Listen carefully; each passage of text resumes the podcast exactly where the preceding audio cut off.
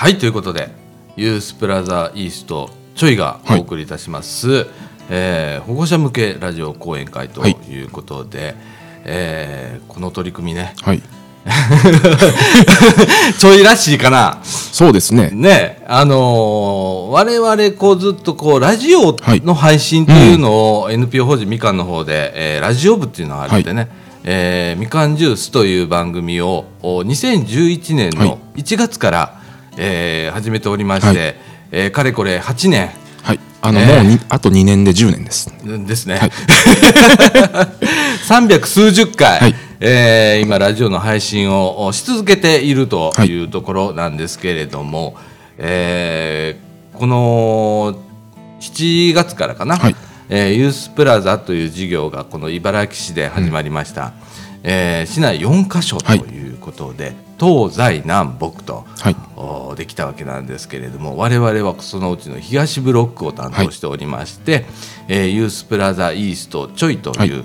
えー、ものをやっておりまして、はい。えー、総持寺命愛夢センターの別館を使って、えー、やっているわけなんですけれどもね、はい、はい、その中で、えー、今講演会をね、えー、やっております。はい、でちょいはですねえー、今やってもあまりこう人が集まらない っていうようなこともありますんで、はい。うん、とかあとあのご都合がね悪くって、うん。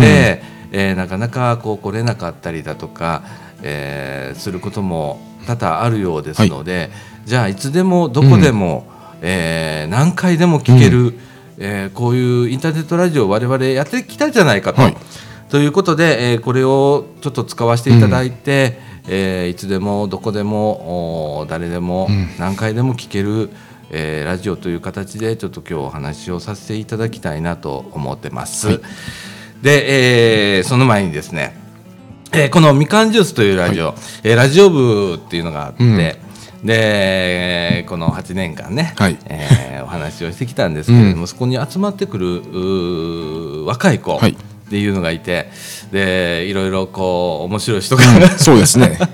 ね、えー、もちろんあの下は高校生から、はい、上はねあの50代の方もおられましたけれども、はい、今はだいたい30代今40代 ,40 代まではね、はい。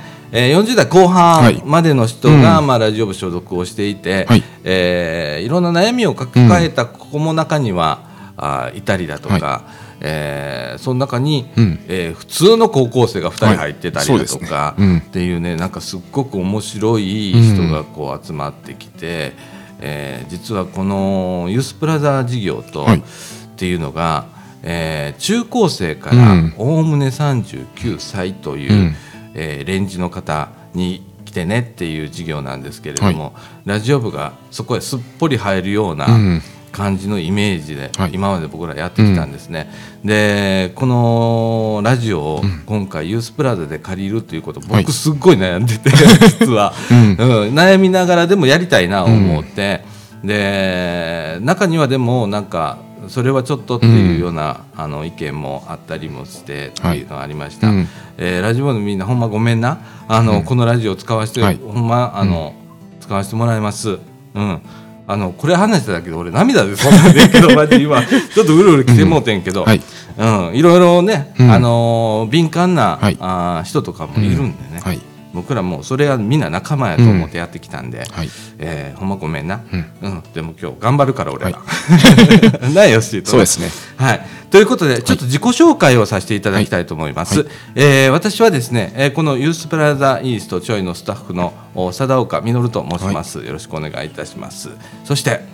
えっ、とえっ、といえなんやろあのあのユースプラザイーストのえっ、とえっ、とヨッシーこと吉村と申します。よろしくお願いします、はい、ということでね、えースタッフが講演会するとは、うん。どういうことやねんということになってるんですけれども、実はもう一人あの、うん。本当は今日、えー来てくれるこのご近所の方なんですけれどもね、えー若い頃なんですけれども、い。たんですけれども、えーちょっと今日ねお仕事がちょっと入ってしまいまして、えー出れなくなりましたので、今日はあのスタッフ2人で、はい。っていうのもこの2人とも実はこのユースプラザでいろんなあの悩みを抱えた方が来る当事者、そうなんですよ。元元当事者というか、まあ、えー当事者経験者というか、えーねえーまだいまだにこう生きづらさを抱えながら。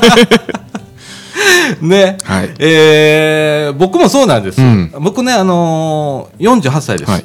おっさんやもんっていうね、えー50を前にした、あーおっさんなんですけれども、えー縁があってあ、まあ、このみかんっていうね、NPO 法人みかんというところがこのユースプラザイーストちょいを運営していて、あと福祉委員会と一緒にやらせていただいてるんですけれども、えーずっとここでねもうかれこれ10年近く私この NPO 法人で、えー活動を、ラジオしかやってないけれども、みたいなことやってたんですけれども、えーなんかあのーそう生きづらさを抱えながら、はい。あーここまでうん来たんです。でうんやっぱこう伝えたいこといっぱいあってって。でラジオでもねこのラジオ、バックナンバー全部実は聞けるんです、うん。はい今まで300何十本出してますけれども、そうです1回目僕のめっちゃあの下手な話から聞けたりするんです。よ、そのね放送で時々こういう話題が出てきます、はい。えー引きこもりさんの話だとか、ニートさんの話だとか、えーあるいは精神疾患を持った方の話だとかっていうのが出てくるんですけれども、えーずっとなんか向き合ってきたような気がしてて、その中で今年、えーユースプラザというお話がありまして、えー私どもがやらせていただくことになって、はい。このね東ブロックはね、でその中で、まあ、ヨッシーも入ってもらって、はい。ヨッシーもラジオ部のそうです。あねもうヨッシーは来て5年はい。一緒にな作ってきてっていうのがあって、で、ね、こういうユースプラザっていうのを6月からやらせていただいたんですけれども、い、や本当あのーやってからもずっと悩んでます、僕。はい。僕もヨッシーもここのいいる他のスタッフもそうなんですけど悩みながらやってる非常に難しい授業なんですけれども、今日はですね、えーその保護者の方に、えー例えばと不登校だとか、うん。ニート引きこもり、はい。そして生きづらさを抱える若者うん。の、お保護者さんにはい。向けて、ちょっとあの当事者の気持ちっていうのを、おこれ一部になるんよ。うん。あのーやっぱ僕らは僕らの体験したことの範囲でしかちょっとこうお話は今日できないんですけれどもね、えーお届けしたいなと思ってます、はい。でこの講演会ですねラジオを通してなんですけれども、えー複数回これからもお不定期にはなりますけれども、お喋ってもええよいう人がおったらね、えー随時出していきたいと思ってますので、はいまた聞いていただければと思います。で、えー今日なんですけれどもね趣旨説明ということで、えーまあ我々僕はねあの、まず、えー中学の時、2年3年と、まあ、不登校で。で引きこもりを、家にずっといるという引きこもり状態になってしまったという経験を持ってて、で高校へ行ったんだけど高校では不登校でした、はい。あの今度はね引きこもりではなかったっていうね、そういう経験を持ってて。でそこからちょっと人と変わった人生を今まで 送ってきたという、はい。でそういう話をちょっと織り交ぜながらとかね、あのよしはよしでね、はい。またいろいろな経験をされているので、はい。それをお織り交ぜながらちょっとお話をさせていただくということで、はい。話をさまずは一つありましてそれから、えー後半ではね、はい。えーこのユースプラザってまだまだこう、ね開設からまだ半年なので知られてないこともたくさんあるわけなんですね。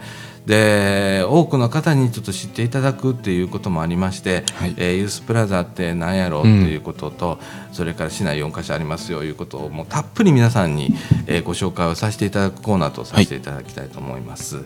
えーそれからあのエンディングの方ではね、えーこの他にねこの保護者向けのラジオセミナーの他に実はですね、えー茨城のユ茨城市のユースプラザ事業ではこのお東西南北のユースプラザ、え4ブロック共催で、はい。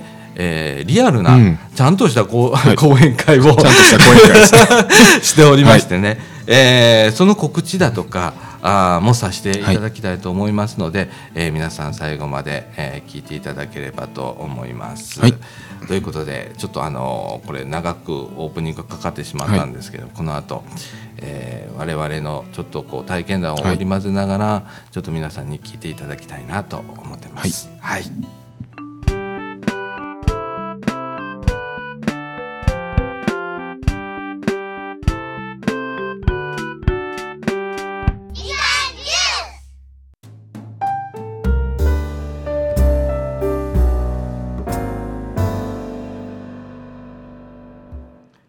ということで前半でございます。はい、はい、あのー、今日ねあのー、ヨッシーと私、さだちゃんがあね、えー、自分の体験談を 晒しながら、はい、皆さんにちょっと保護者の皆さんにね、えー、ちょっとあの当事者の気持ちっていうのとか、うん。はい、お母ちゃんにちょっとこうお,、お母ちゃんだけじゃなくてお父ちゃんもそうだし、ねえー、こんな接し方をしてくれたらもうちょっとこうどうにかなるのかなみたいなところからねちょっとお話をさせていただきたいと思ってます。えー、私ね先ほどもちょっとお話をさせていただいたんですけれども、はい、あの中学の時に2年3年と学校へ行けなくなりました、はい、でずっと家で引きこもってました。でその私の場合ねあくまで私の場合ね、えーその原因がねあの親がちょっとね、うん、仲が悪かったんですね。で毎日喧嘩をするってすごくあの言ったら喧嘩って言葉の暴力とかもあるじゃないですか。でそれを毎日見ててすごく嫌やったんです。うん、でもうお願いかやめてみたいなことを毎日言ってても、うん、なかなかそれが収まらなくて、はい、でどんどんどんどんなんか落ち込んでいって。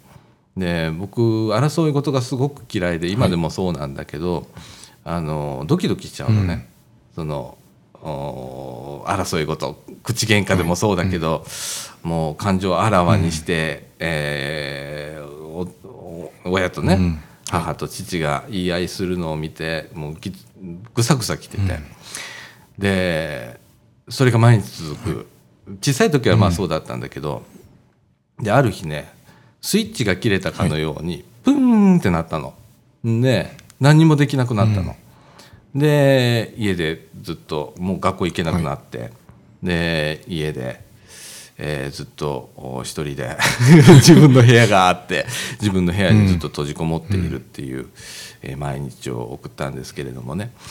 あの学校へね行けなくなる時の辛さって一つあって、うん、人とどんどんとこう差がつくっていうのをすごくリアルに実感してくるんです、うん、まず一つ。で朝起きるでしょ、はい、朝起きたら学校行かなきゃって毎日思ってんの、うん、毎日思ってんの。今日は行けるかな。って思うの。ででも時間が迫ってくるよね、はい、どんどん今度焦ってくるの、うん、行かなきゃ行かなきゃって思うの。でご飯食べてる時もそうだったし、最初はそんな感じ、はい、そのうち起きれもしなくなった。うん。起きれなくなったの。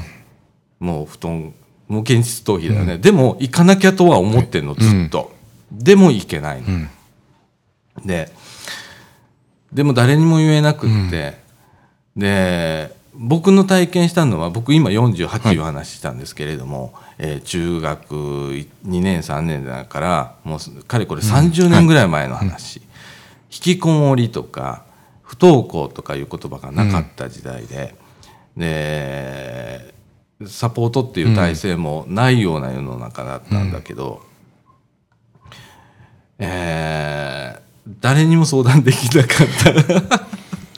うん、誰にも相談する人がいなくって一人で抱えちゃって、でもどんどんどんどん周りのこのことはずっと気になってる朝起きて、えー、8時ぐらい過ぎて、うん、えー、登校の時間になって、みんながわーわーって言いながらあ学校へ行ってる声が聞こえるっていうのを聞くのも辛かったし、うん、学校が始まって、えー、うち隣がね学校だったのよ、はい、でそれのチャイムが鳴るじゃん、うん、鳴ったらもうドキドキドキドキするし、はい、であの時間割とかはね、うん、なんか持ってきてくれたりしてたんだけど、それを時々こう照らし合わせながら、うん、あ今の時間は国語の国語の時間なんだとか、音楽の時間なんだとかね、そういうのを意識しながら。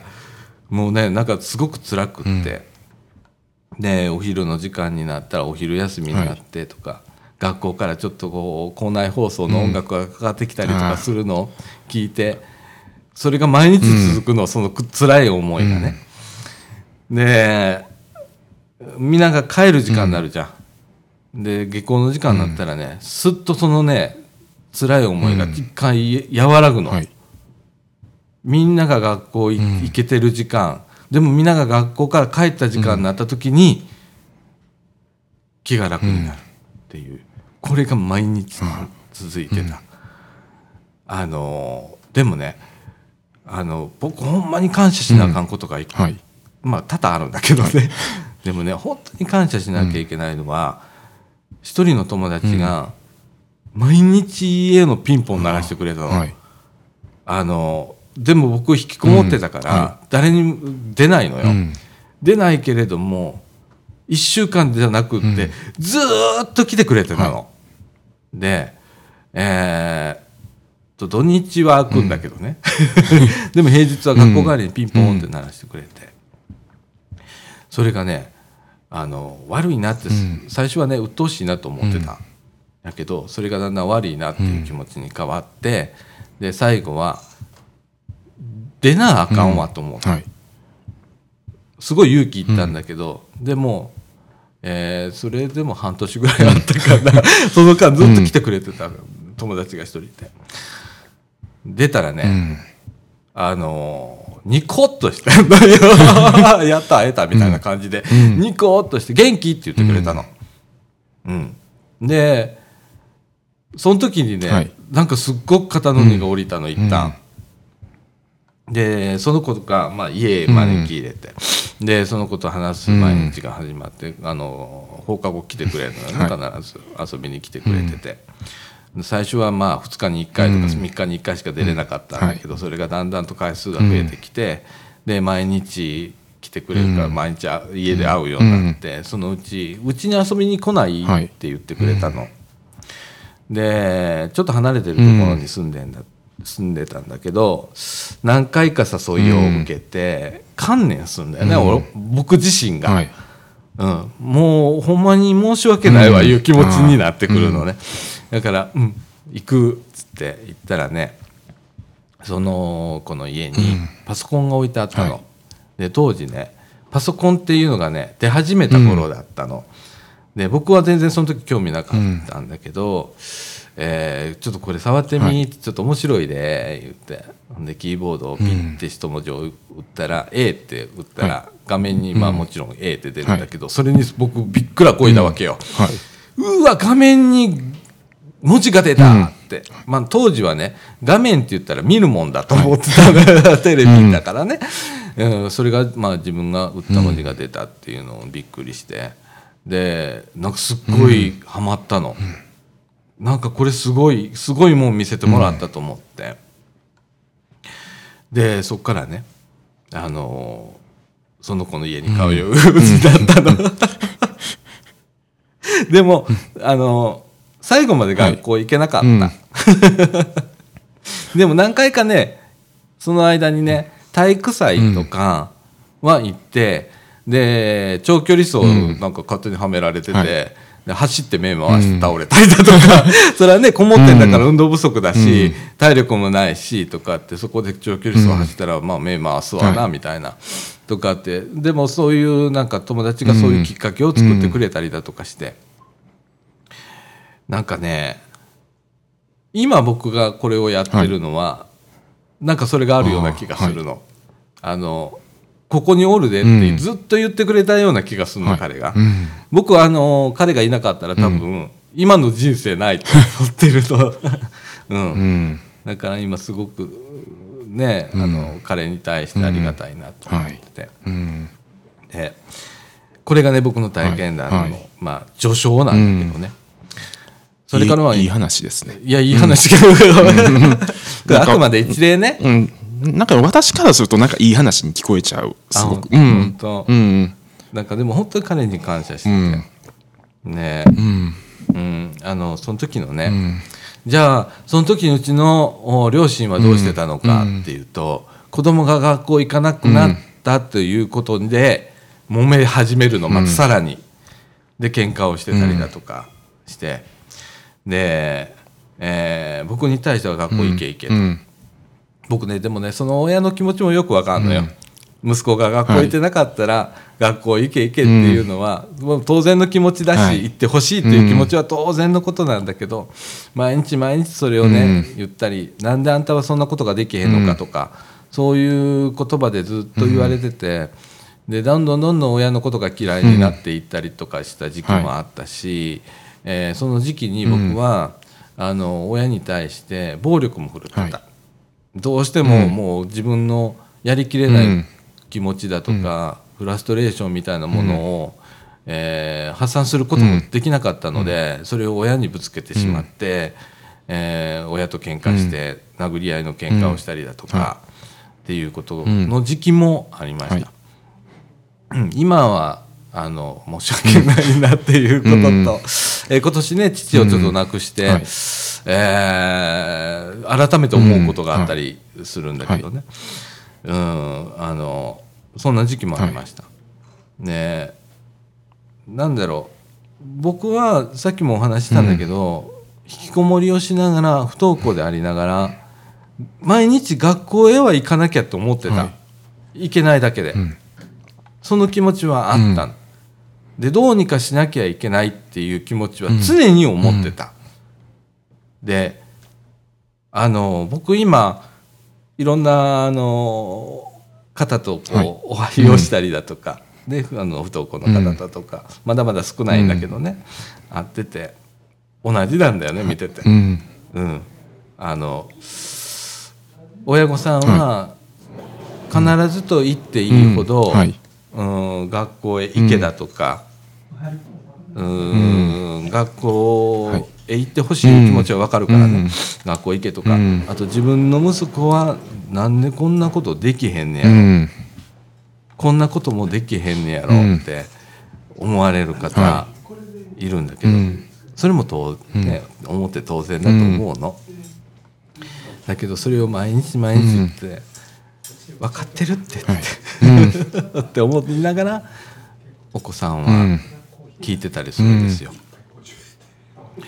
あとは頑張ってないんじゃないかとか、何も考えてないんじゃないかとか、いろんなことをね、えーお母さん言い張るお父さんもそうだけど、言い張ると思うんやけど、僕ねあの全てじゃないとは思うよ、はい。うん。でも大多数の子は、うん。学校行かなきゃいけないと思ってる、うん。で、えーなんとか今の現状をなんとかしなきゃいけないって思ってる、うんでそこをちょっと理解してあげてほしいなと思うの、その上でお母さんもん。一緒にしんどくなるでしょ、うん。お父さんもそうだけど、一緒にしんどくなると思うの、子供が学校行けなかったりだとか、引きこもってたりだとかしてたら、ん。それ見てたら辛いでしょ、それが毎日続いてて、一緒に生活をしているっていうことは、お父さんお母さんもしんどくなって、これ当然なんです、その時にねお父さんお母さん自分の肩の荷をまず下ろしてほしいんです、うん。ほんならえーおのずとねうん。息子さんだとか娘さんに対する、うー付き合い方って少し変わってくるような気がする、うん。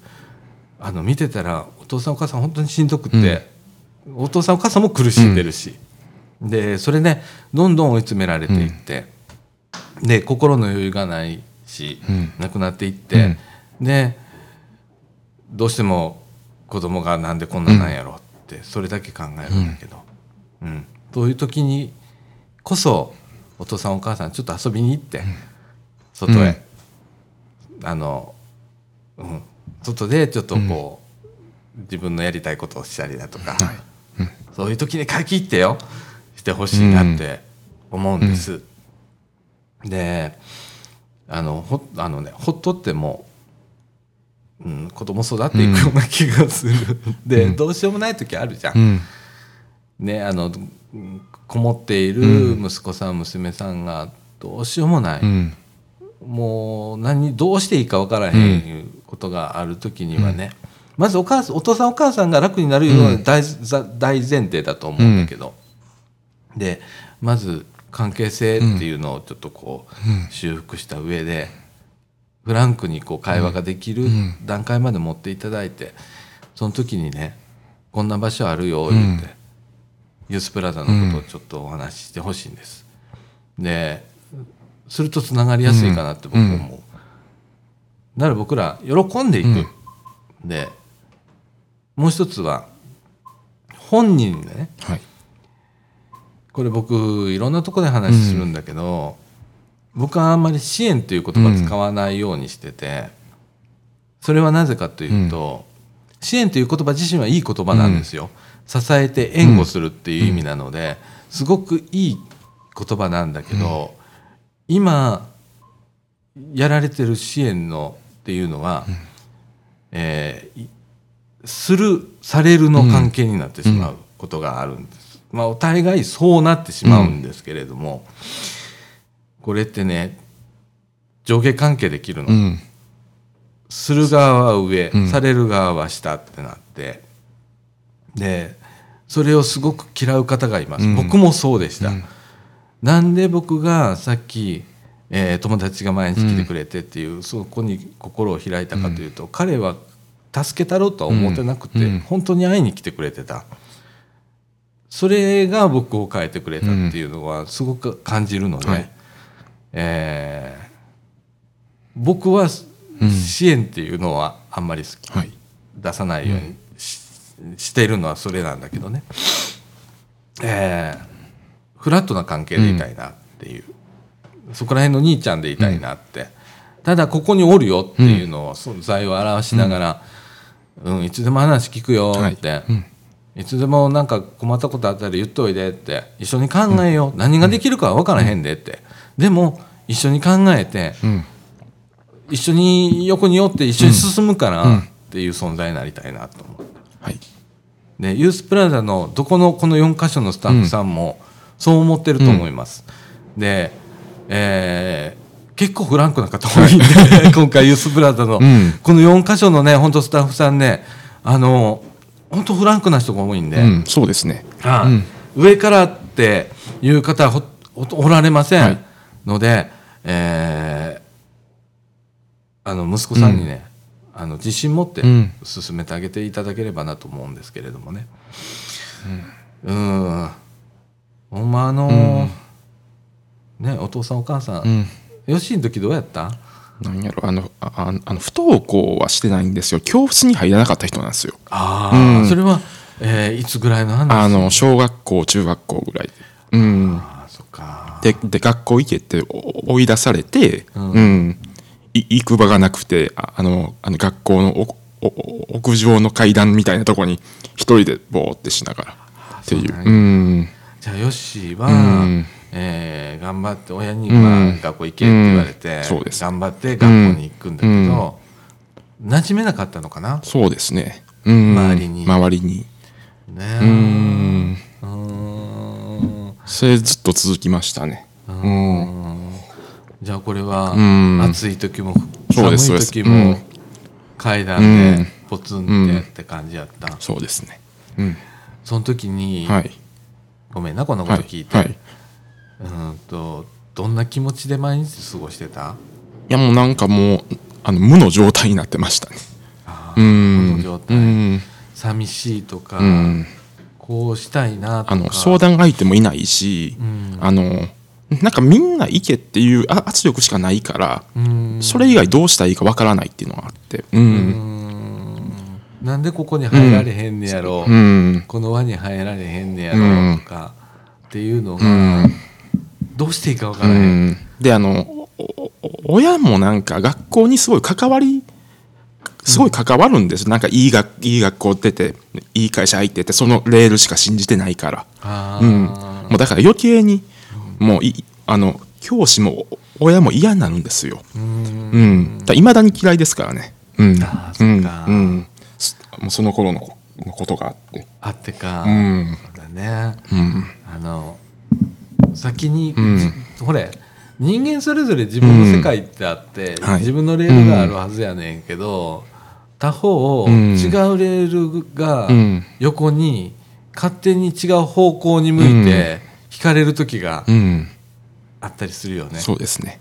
それは親の理想っていうのがあって、うん。うん。その親の理想で親はそれを判断してしまうので、ん。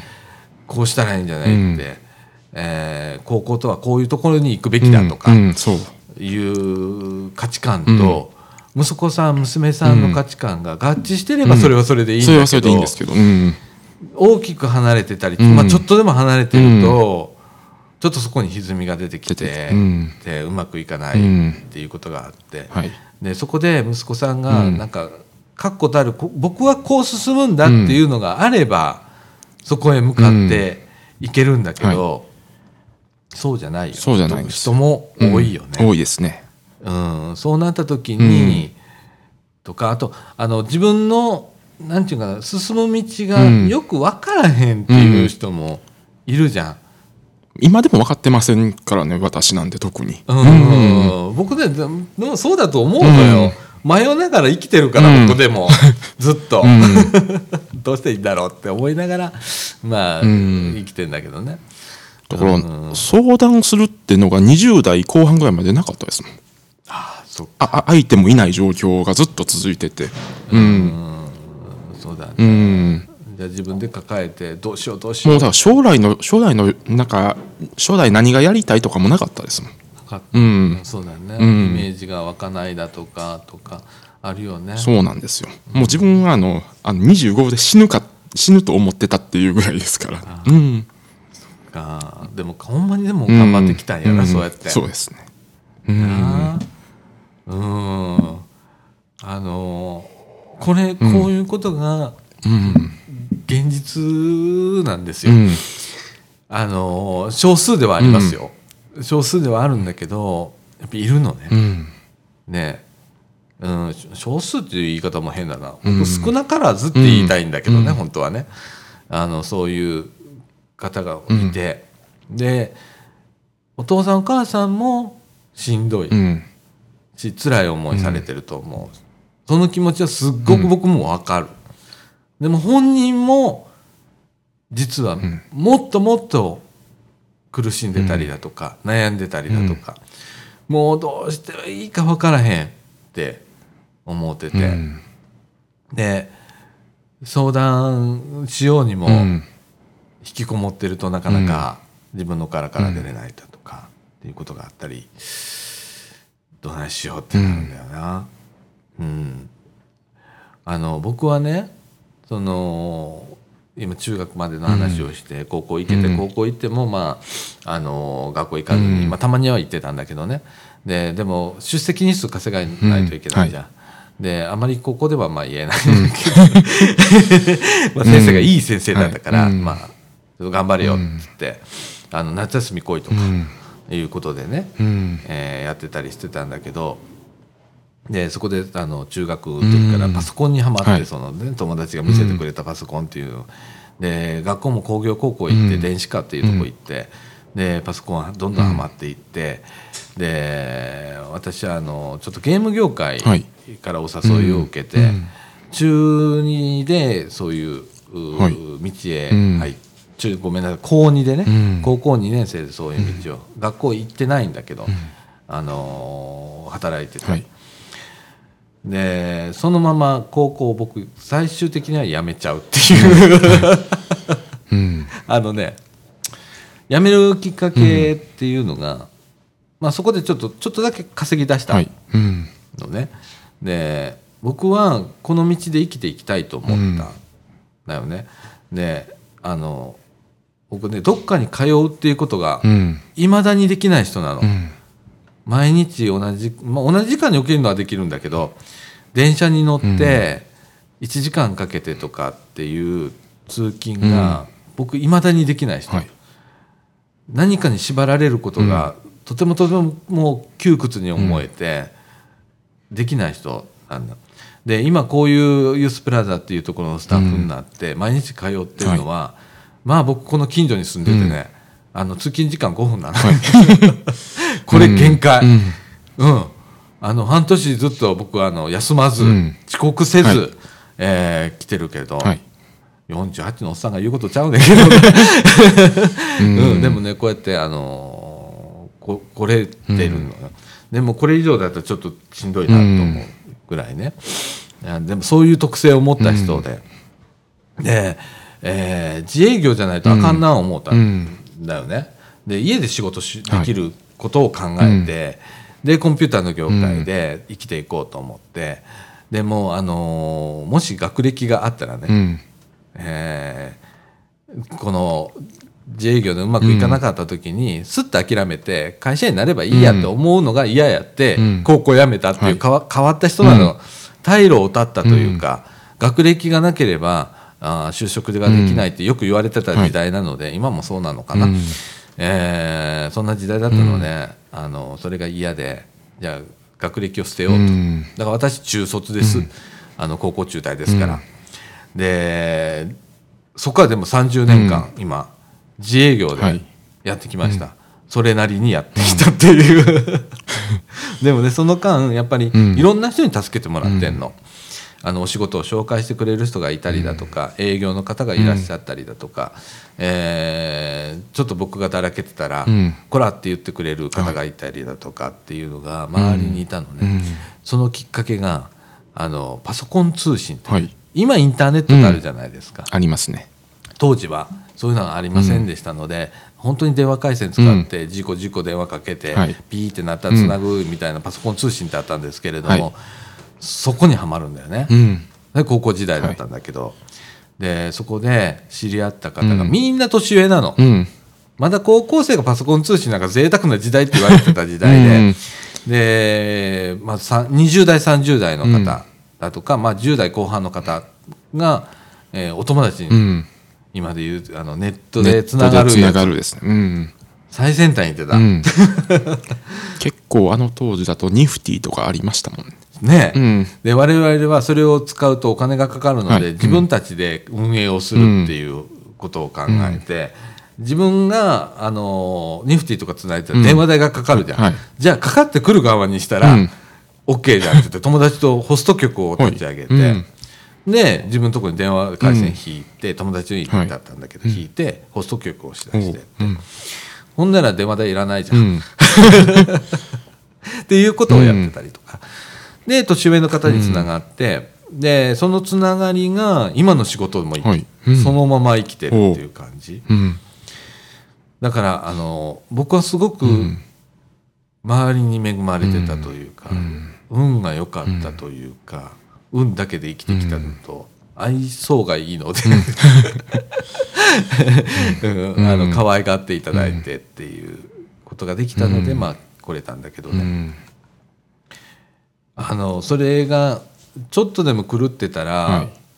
こうはならなかったし、今どうなってんのかなと思ってちょっとゾッとするとこがあったりはい。するんだけどね。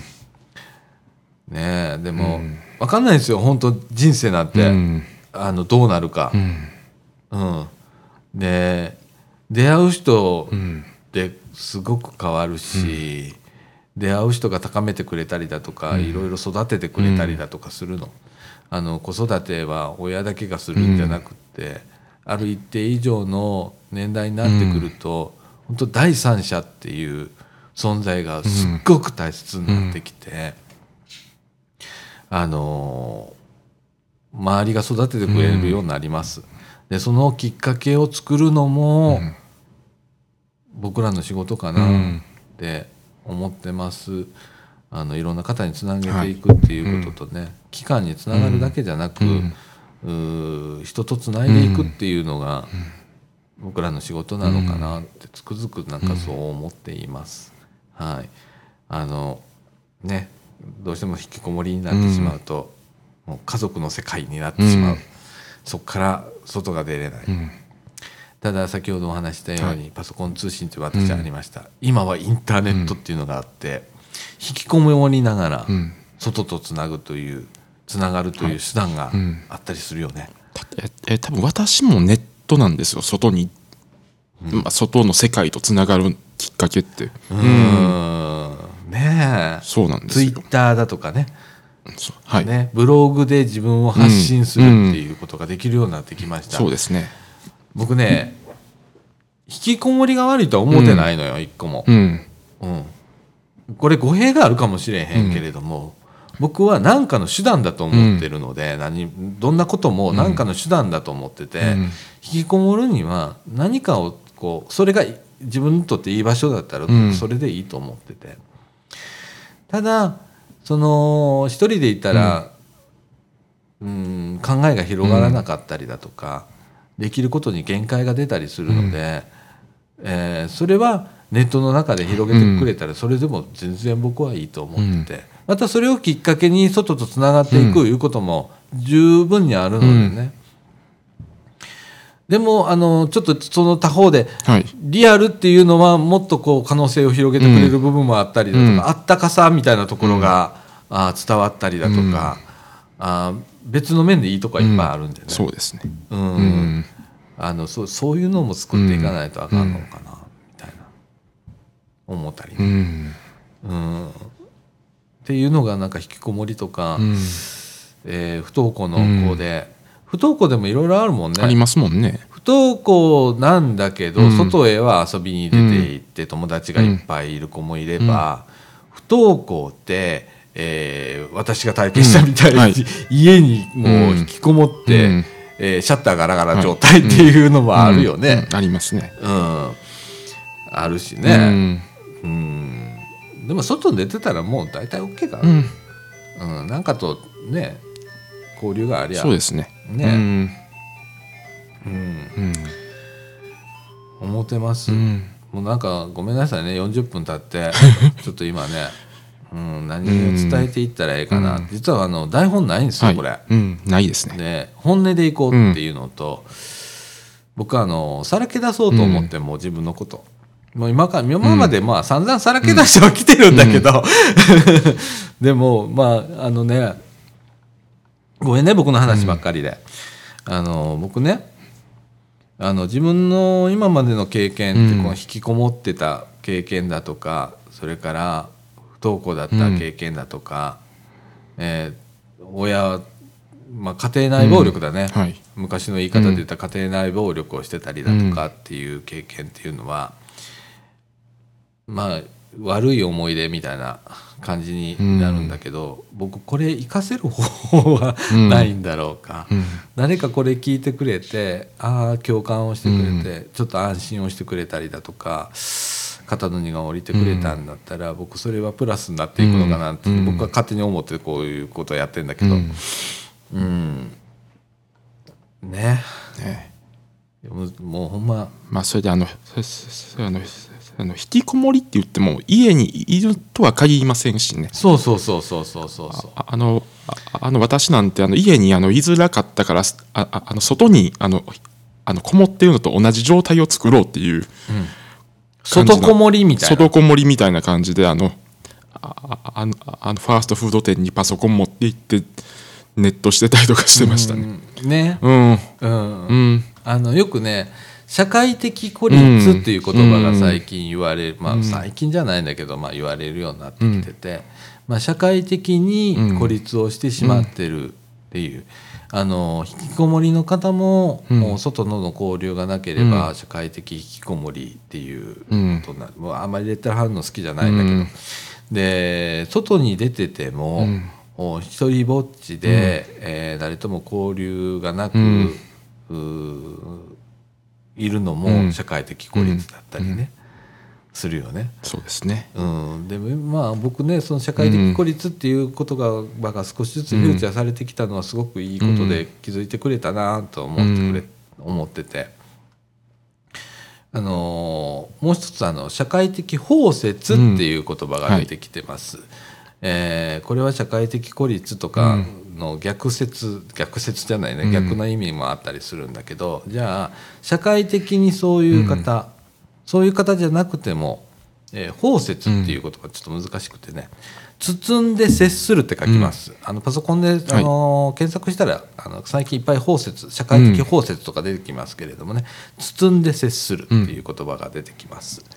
えーこれ僕ね何年か前ね、うん。どっかの社協さんのおはい。話で社会的包摂っていう話を聞いて、その時にはあまりあの心に響かなかったんだけど、えーここ数年すごくそれが、痛感をしてきて、うん。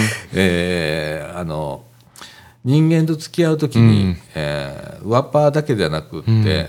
包み込んで、えー接する、うん。えーそれが社会的に皆がそういうことができればなっていう、まあ、自然でいいんだけどね、うん。作ったものじゃなくて自然に、えー包み込んで接するっていう。だからまあ僕らだったら「ようお越し、今日何する?」ん。って。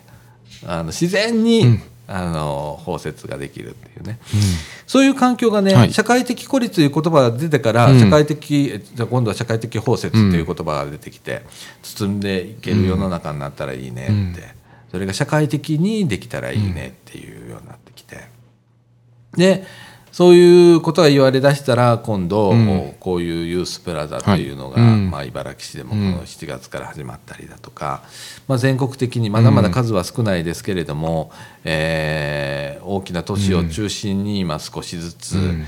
えー引きこもりの方だとか、ニートの方だとか、それから不登校の方、ん。それから、えー社会的生きづらさを抱えている若者なんていうんですけれども、こういう方の居場所うん。っていうのができだした、はい。ね、うん。うん、複雑なんだけどね僕の中ね、うん。あのこういう場所ができ,、うんできだしてあの今からどんどんできると思うんだけれども、うん、作んなきゃいけない世の中なんだっていう、ところが、うん。もうあったりするんだけどね、うん。やってながらね、うん、あの、ごめんね。ちょっと話がずれちゃったけど、うん。うん、あの保護者の方ね、うん。もう一回ちょっとガンと話戻すけれども、うん。ちょっと楽になってください、ね。簡単に言うなって思われるかもしれない、あの今僕あのまだこれ収録してる途中やけど、向こうからなんかそんな声が今聞こえたような気がする。簡単に言うなって、でもねあのお母さんとお父さんが生き生きした顔でいてくれるっていうこと、それから、うん、と優しく接するっていうこと、うん。それからちょっとあの過保護っていうのんじゃないんだよ。あの大丈夫大丈夫っていうぐらいのお父さんお母さんに気持ちがちょっとあってほしいなって、ん。えーそれがまあちょっと変わってくるきっかけになるんちゃうかなと思ってます。はい。ねあのーまあ、これね人それぞれなんでね、こういうことは、うん。あのいろんな例があるんでそうですね。それに当てはまらない人は、あのまたいろんな相談機関ありますんでね、えー気軽に相談していただきたいなと思ってます。あのごめんなさい。ほんま伝えたいことの10分の1もなんか言えてないような気がして、もう47分経ってしまいました。はい。えー頑張れっていうことも言わないでね、うん。頑張ってるから、うん。引きこもってるっていうことは頑張ってんのよ。うん。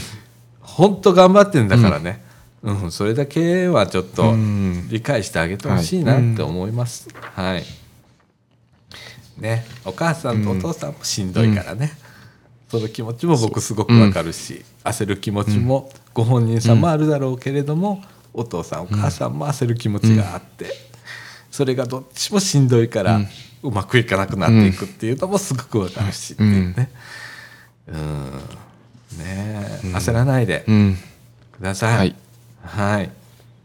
で、えーっと、この後なんですけれども、えーほんまこれね僕30分ぐらいで切るつもりでいたのに、もう48分経ってしまいまして、えーっとちょっとユースプラザって茨城市で来ました、うん。えーちょっとねユースプラザのおことはいどんなとこやねんと。どんなとこやねまだまだ知られてないんで、ちょっとご紹介がてらお話しさせていただこうと思ってます。はい。はい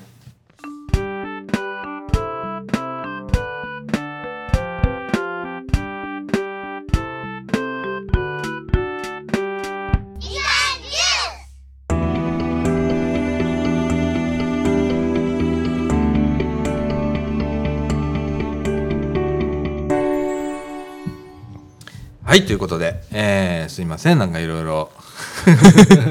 自分の話しちゃった、うん。まあそういう回にしようかなはい。思ったんやけど、ねあの伝わってなかったらごめんなさい。でもこれまたしますんでね、うんはい。えー聞いていただければと思います、であのーこのね、えー7月から、はい。えー茨城市ではですね、えーユースプラザというのが、あーまあ、東西南北4カ所に、はい。えーオープンいたしました、これすごいね。すごいですね。4箇所だよ、うん。本当ね。あの市の担当者の方ほん。まに頑張ってくれたなと思って、本当に感謝なんですよ、はい。僕。ね。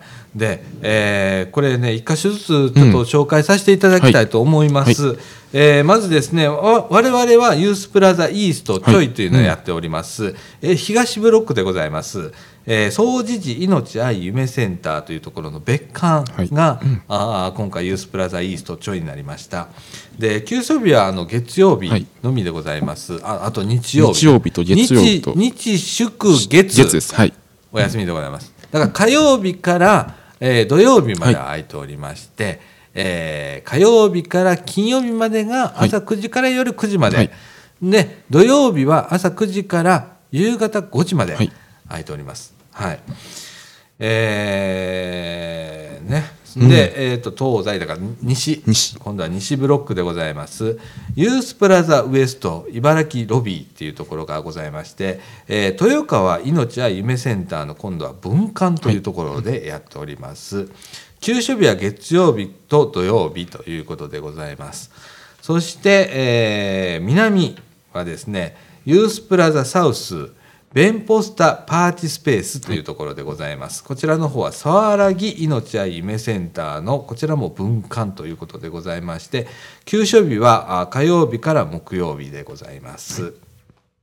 そして最後は北ブロックなんですけれども、北ブロックはユースプラザノース、えープラザアイというところでございまして、えーこちらはちょっと変わっておりましてね、えー団地の一室と集会所を使って、えー頑張っておられるんですけれども、笛茨城愛住宅の B5 棟の103号室と、それから B22 棟の集会所を使って行っております。えー休所日は月曜日と水曜日ということでございます。はいあのこの4箇所で、今茨城市はですねあの中高生からあおおむね39歳までの方の居場所ということで、えーユースプラザという授業をやっておるわけなんですけれどもね、えーあのほんまあの半年今経ちました、でこの4箇所あの個性が出てきたというか。そうですね。それぞれまあいろんな色を出しながら、あー出てきたんかなと思って、えーます。であのーこのね市内4カ所えー東西南北4ブロックに分かれております。でそのブロックの方に来てくださいねっていうことにはなってないんです実は。はいあのー東の方に住んでる人が西の方に行っていただいても、北の方に行っていただいても南の方に行っていただいてもいいです。はいはい、あの自由にうんどこでも利用ができます。はいそしてもう一つ、えーそれぞれ休所日が違いますよね。そうですねね。で、えーじゃあ毎日行くとこはねえじゃんとかね、なったりするよね。うん。なのでこれ同時利用が可能です、えー東へ行きながら北へ行ったりだとか、この曜日は西、うん。この曜日は南へ行こうみたいなことの利用もできます。はい。はい。えー固定はさ、うん。してないということでございますのでね、皆さん、あのー飛び回ってみてください、うん。ね。自分の居場所っていうのを、えーここの4箇所行ってもらって、ここが一番合うないうとこ選んでもらったらいいと思います。はい。これがね多分ね茨城の最大の今回特徴だと思います。はい、そしてですねえーこのおユースプラザなんじゃ何にしてんねんってなるやんか、そうですね。ここがねこのこの授業の一番難しいところでございまして、えー大きく分けたら4つの授業をやっております、まずはふれあい交流サロン。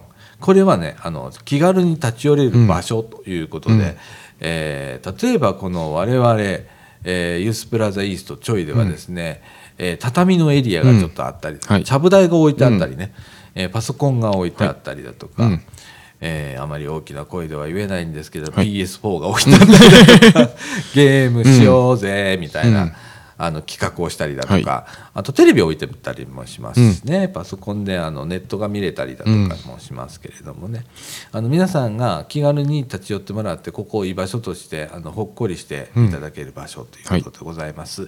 そして、えー、と次はですね自学自習の場ということで、えー対象がまあ中高生からということもありますし、えー例えば大人になって、うん。ね、30代40代うん。になった、40代うちのあれ授業外れるよな。そう。もごもごもごうん。いうことにしときますけれども、はい。はい。えー20代でも30代でも勉強することあるよね、えーそういう方はですね集中できる集中して勉強のできる場所というのをご用意しております。えーまたはうちねイーストですから、はい。イーストの紹介になってしまいますけれども、イーストではですね学習室1から3というの、もう3つ部屋が3つありますね。えーそこを使って、えー勉強ができたりだとか、それから居場所ということで落ち着いて過ごせる場所ということで、はい。えーどこも4か所とも和室をご用意しておりまして、ここがまあ大体居場所ということで、えーゆっくり過ごすっていう、えーちょっと心がしんどいねんと、今一人ぼっちになりたいけど、家では嫌やとか。うんいう方が来ていただいて、まあ一人ぼっちで、うちテントあんねんな。そうですね。和室の中にテント置いてあって。置いてます。さらにまあこもれるよと、うん。ね、いうようなところあったりだとか、それからもう一つはね相談っていうのやってます、ん。えーっと悩み事あったらはい。気軽に話しに来てないうことで、はい。えーやっております。でいあの相談はねあの相談員さんっていう方がいます、はいでそういう方もいらっしゃいますし私もまあ一応そうなんだけど、普通のおっちゃんなんで私。あの気気軽に、はい。あの来ていただいて、うん。で場所によってはちょっと予約が必要なうん。ところだとか、時間が決まってるはい。とこもあったりだとか、僕もねずーっとここにいるわけにはいかないので、なんせね朝9時から夜9時までやってるんでね、えーずーっとおったらねあの私あのオーバーワークなんで、ね、あの電話かけていただくのが一番かな。そうですね。うん、今度行きたいねんけどってちょっと話聞いてくれるとか、はいうん。あとはね、あのーまず来ていただいてここでなんかちょっとこう場所で、うん。えーゆっくりしていただいたりだとか、ふれあい交流サロンでね、はい。あのしてあのスタッフ見つけてあおるわと思ったら、うん。ちょっと相談乗ってくれるでも構いませんのでね、えー気軽にあの話しに来てください。はいあのいつ僕結構長いねんけど いくらでも聞くよ。はい。あのき来てください。はい。そしてあの訪問っていうのもやってます。あのーこれはね特にあの引きこもりの方とかね、あの出れないんでね。うん我々、あのー会いに来てとかって言ったら喜んでいきますし、それこそ今回は保護者向けの,、うんあの講演会になっておりますけれども、あの保護者の方で、うんえーちょっと息子娘、うん。にやってくれへんかなっていう親御さんもしおられたらね、まずねちょっとね一番はねまず来てもらって相談をしてもらうのが一番いいかなはいと思ってます。でそこでお話聞かせていただいた上で、あのこちらもいろいろ一緒にね、うん。考えさせてもらうんで。でじゃあちょっと会いに行こうかと、はい。ね、僕大好きなんでね、あの行ってあの話は会えなくても全然いいんでね、お母さんとお父さんあの気使わなくていいですよ、はい。会えないの普通ですから、あの僕ら何回も来ますから、今ねちょっとなかなか行けない時期もあるんだけど、はい。うん。あの行きますんでね。あの気軽にあのそれも相談まず入っていただいて、であのね訪問ってやってますんで,、でこういうことをやってるっていうのが、はい。うん。まあ、ユースプラザということになります。はい。はいえーなかなかねうん。伝わんないそうですね。本当にあのいろいろ課題はね、うんやってて次々出てくる、うん。いくら想定してても、うん。はるかに越してくるはい。これがこのユースプラザうのん特徴なのかなって思いながら、まあ、新しく始まった事業ですし、えーみんなが今切磋琢磨しながら、えー悩みながら、はスタッフみんなもうどこも悩んではんねやんな、うん。今。で頑張ってますんでね、はい。えー応援をしていただければなと思います。はい。それとねもう一つ、うん。これね僕この間からちょっとずっと考えてんだけどあのお父さんお母さんね、うん。あの家さっきおったらししんどいでしょ」言って「うん。息抜きうん。どうですか?」とか「お父さんお母さんの居場所のない時はねんな、来てあの、ユースプラザお父さんお母さんの支援もやっておりますんで、うんはい。お父さんお母さん来ていただいて、うん。それでも構いませんのでね、うん。あのでね僕らね僕らだけじゃ無理だわって思う時があるの。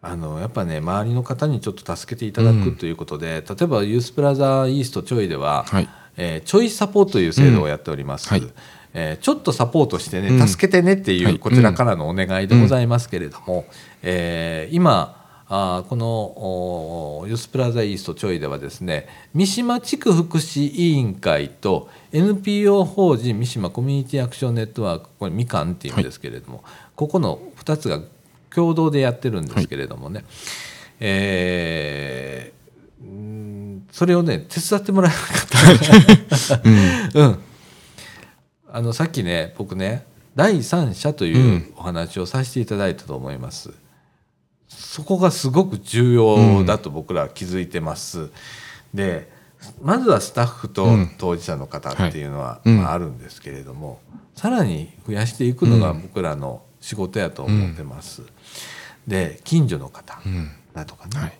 えーあの当事者のお父さんお母さん、僕ね特にお父さんお母さん来てほしいなと思うんやんか、他のこの子供の話をちょっと聞いてもらったら、随分僕意識が変わってくると思うんやんか、あやっぱこの子らも考えてんねやとか、うん。気が感じるものがあると思うんでね、あのここちょっと手伝ってほしいなと思うぐらい、そうですね。うん。ん。あのおお話をね、うん。一緒に聞いていただいたりだとか話し込んだりだとかでも全然いいんで、うん。そういうちょいサポというのをやっておりますんでね、あのご関心ある方おられましたら、あの気軽にユースプラザイーストちょいまで来て「うん。ちょいサポになります」言うて、はい。来ていただければなと思います。はい、えーねいろんな始まった事業で、はい。えー痩せる思いをしながら、今、えー頑張らせていただいてます。ほんまな難しいな、そうですね。ほんま毎日なんか課題が出てくるよね。ほんでどうしようってなるよね。そうですね。うん。でももうなんかやってて、まあ、僕なんか特にそうなんだけど、うん。こういう場所ができたらいいのになと思ってたのができたので、はい。ええいいな、ようん。かったなと思ってます。はい。で今日これを聞いていただいた方、うん。えー茨城の市民でない方もはたくさんいらっしゃると思います。はい。で、えーまだまだこの子ども若者支援事業っていうんですけれども、おこれがどこでもやってるっていうわけじゃないんですね。はい。大阪府下でもまだまだやってるところは少ないですし、えー常時うん。空いてるところっていうよりかは月1とかうんいうところもありますしね、でもねちょっとずつ今これあの広がっていってるんです。でそういうところを、まあ、まず行政、ね、市役所とか、ね、町役場とか行っていただいて、えーこの場所ないかな、うん。言って探していただければと思います。はい。あの少しずつ今増えてますんでね、えーあのほんでね、うん。僕らはまあ今こういう茨城市4カ所っていうことで、もうほんまにあのありがたいうん。ものできたなあ思って今一生懸命頑張ってるんですけれどもね、えー飛び込んでください、うん。あちこちに、はい。父さんお母さん、うん。当事者の方もそうです、うん。あの飛び込んでいただければと思います。はい。はい、でということでね、はい。本当、うん。うん。まあ、おやってて。でも僕前もねこのラジオちょっとねバックナンバー聞いてもらったね、はい。僕ねほんま今幸せやね、はいあのこういうことやらせていただいて、うん。悩み事も増えたけどあの白髪も結構増えてきたけど、えー疲れもどっぷり疲れてるけれども、おー幸せやね、うん。うん、あのいろんな人に巡り会えたりするし、えーお父さんお母さん来てくれるし、はい。あの何よりも、えーお父さんお母さんが居場子供のための居場所を探してさまよい歩いててうち、へ来てくれるっていう事例が今少しずつ増えてるっていうことをうん。はい。実感してるんで、うん。えー特に、うん。えー僕なんかはすごく幸せに感じてます。はい。えーお父さんお母さんも頑張ってはんねんなと思って、はい。思ってます。はい。っていうのが、まあ、ユースプラザでございます。ね。ね。えーえーあのー詳しくはね、あのー茨城市のホームページに載っております、はい。茨城市のホームページ開いていただきまして検索するとこがあるんですけど、はい。そこにユースプラザとだけ打って検索していただいたらあのユースプラザの紹介あの出てきますんで、えーそこを見ていただいたりだとか、あのー担当の課がですね、うん。子ども政策課といはいうところでございます、えー子ども政策課さんに、あのーどこがええねんって、聞いていただくもよし、はい。相談していただくもよしでございますのでね、えーアクセスをしていただければと思います。はい。ということで、えこの後ちょっとエンディングいきたいと思います。はい。はい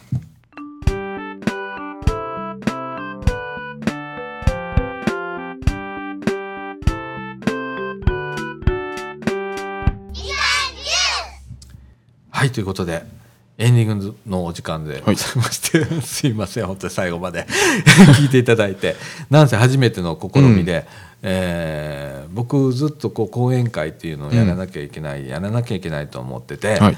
ででも今やってもなかなかこう人が集まらない現実もありながら、えー我々じゃあ今までラジオやってきたやないかということで、はいうん。えーいつでもどこでも何回でも聞けるラジオということで、えー今回ちょっと初挑戦なんでね。そうですね。ほんまあのー僕もちょっとテンパりました、途中で。なんでまたこれやります、うん。で、えーなるべくねあの配信はいつするかっていううん。となかなかできないし、はい。タイトルもね実はね僕ら収録した後にそれを聞いてうん。どんなことをお伝えしたかということで決めていこうという、普通やったらタイトルが決まってその内容を喋るんやけど、えーラジオの場合収録してから、うん。でそれを編集して、まあ、タイトルこんなこと喋ってますいうのがね、えー皆さん告知ができるかなと思ってますんで、えーまたあの茨城市のホームページとか、あとあのツイッターの方で、はい。えー我々これラジオ部、うんみかんのラジオ部とあるんですけれども、はい。こちらの方のポッドキャストを使って配信をさせていただきますので、えーツイッターアカウント、はい。えー申し上げます、はい。M アンダーバー CAN アンダーバー JUICE、はい。えーみかんジュースなんですけれどもこちらのツイッターアカウントの方で、えー配信をすると必ず告知をいたしますので、えーそちらを見てまた聞いていただければと思いますし、はい。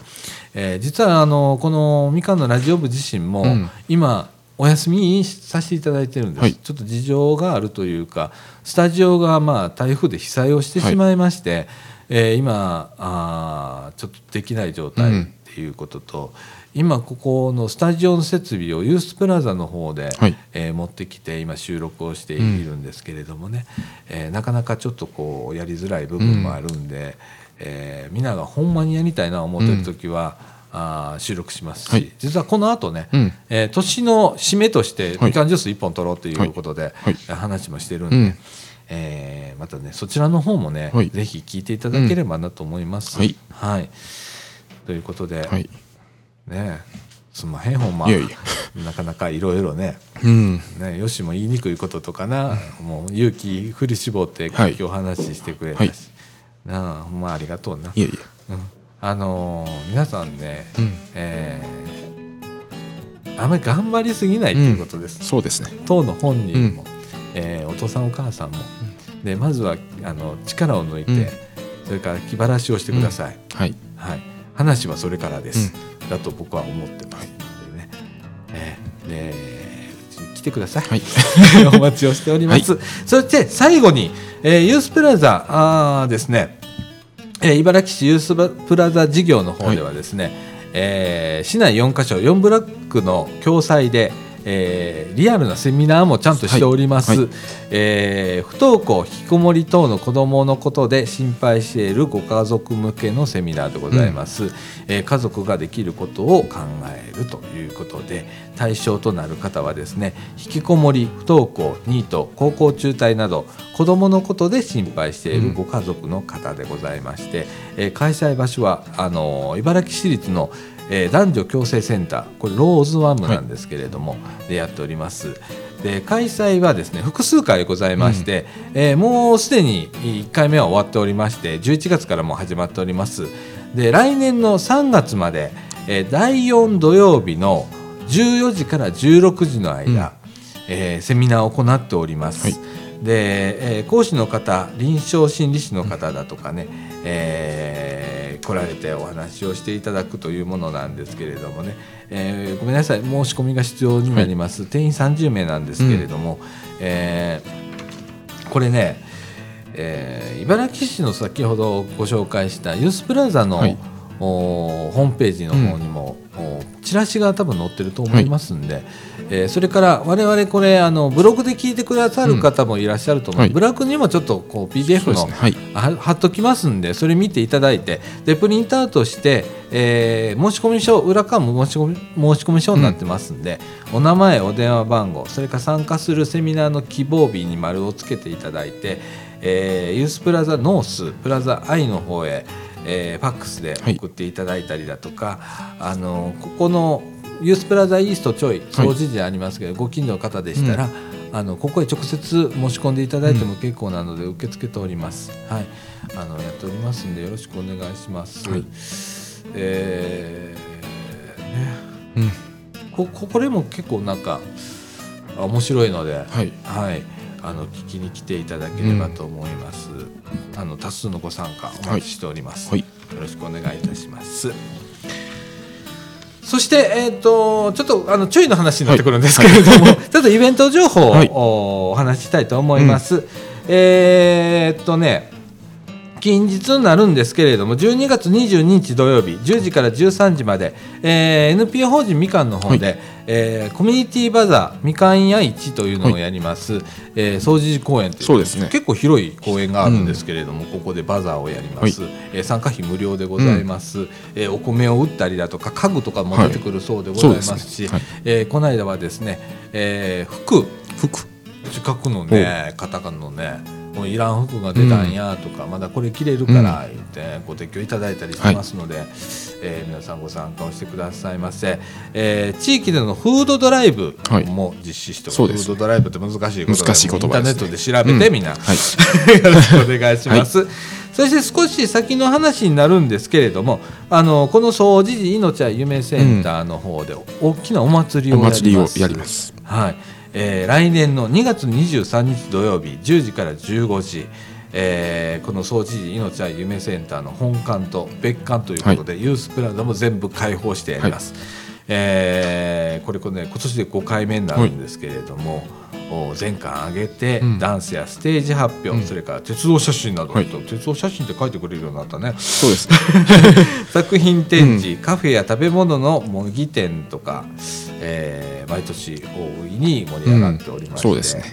でえー来年はですね、はい。えー私ら今までみかんのラジオ部としてうん。出てたんです、で当当日はですね、えー DJ 体験と、それからあ公開録音という形で、私あの5時間ずっと喋りっぱなしという、えー日になりますけれどもね、今年はねそこにユースも入ってますんでね、ユースプラザも共催で、うん。えーラジオを流すとはいいうことになりますので、皆さんあの興味のある方はね、はい。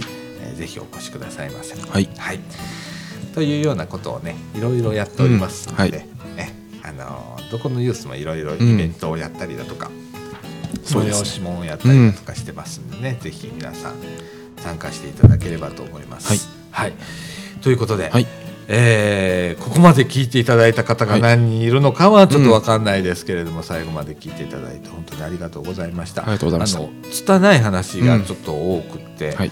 えー私自身喋りながらうん。下手くそやな思いながら話してたんで本当に申し訳ございません、あのこれからまだこういう機会をうん。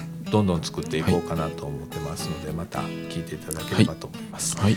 はい、ということで、えー今回のお相手は、あーユースプラザイーストちょいの貞岡と。えっ、とユースプラザイースト吉村でした。はいということで今回はこの辺でありがとうございました。あありがとうございました